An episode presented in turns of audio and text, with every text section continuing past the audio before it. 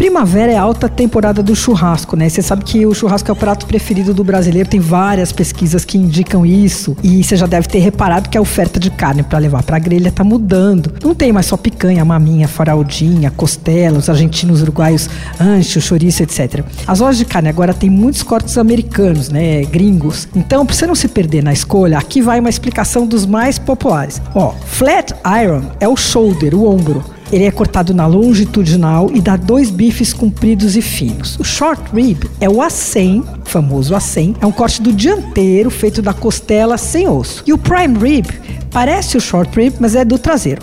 Aí tem o Denver Steak, que é o miolo do acém, tá em super alta e é um corte alto bem maravilhoso. Tomahawk, que é o prime rib de osso maior.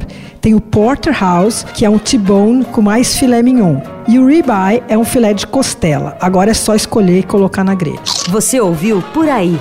Dicas para comer bem com Patrícia Ferraz, editora do Paladar.